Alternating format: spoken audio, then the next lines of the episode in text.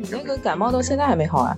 是，你看吧，感冒到现在还没有。我感觉感冒吃鸡，神仙难医，原来是真的。老公说，自打认识我以来，就没见我病成这样过。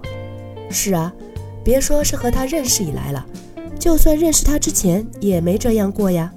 保守一点说吧，至少十多年都没有这样感冒那么久。哼，理一下思路。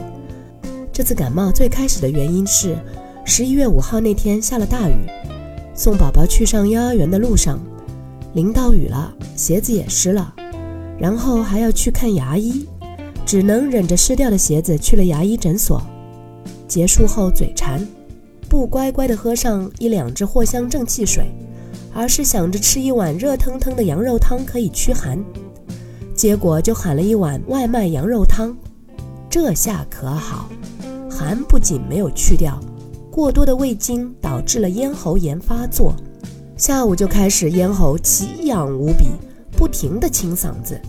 第二天还做了一个宠物类访谈，期间一直在咳咳咳。最后的成品我把咳嗽声都剪掉了，所以听着还凑合。效果参见另一个专辑《撸猫族冬天必做的十件事》。话说回来，这次感冒战况拖延这么久。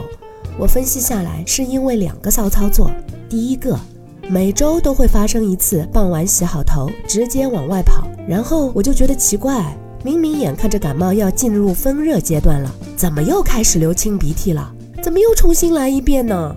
一开始我没把洗头这事儿列入分析范围，最后一次醒悟了，是因为不仅仅流了清鼻涕，还引发了我的旧疾——过敏性鼻炎。排查下来，当天。我没有接触过过敏源，只剩洗完头往外跑这一件事儿，所以再回顾一下之前几次，终于恍然大悟，就是因为这个着凉了，又流清鼻涕了呀。当然了，我也是吹干了头发再往外跑的，顶着湿头发往外跑这种超级大傻事儿，只有读书的时候干过。现在想来，真想对着过去的自己抽俩大嘴巴。哼，叫你瞎折腾，叫你不听妈妈的话。哎。这世界上没有后悔药的。第二个骚操作，这是我一开始没明白的，就是标题所写的“感冒吃鸡，神仙难医”，原来是真的。我呢，之前在山姆会员店买了一款方便面，每包折合人民币十几块钱，里面啥都没有，只有几片冻干青菜和几粒枸杞子，还有两片超薄的小小松茸，一片肉都没有哦。然后就是调味粉和调味酱包，问题就在这个酱包上了。我后来又仔细看了看，这个面好吃的原因就是这个酱包是鸡汤熬的，怪不得每次吃完咳嗽都会加重，好委屈啊！我也就是每周煮一到两次。后来无意间听了我的爱豆陈允斌老师的节目，讲到了感冒吃鸡神仙难医，一下子醍醐灌顶。哦呦呦！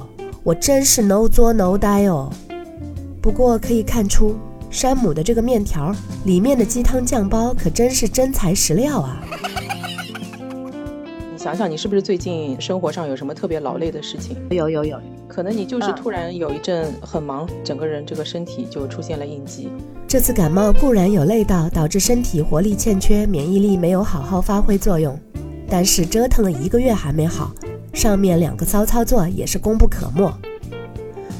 现在忌口也开始严格执行了，考虑到还有累到了的缘故，所以我按照罗大伦老师的方法去药房买了一瓶金匮肾气丸。因为罗大伦老师说肾虚也会导致咳嗽，咳个不停。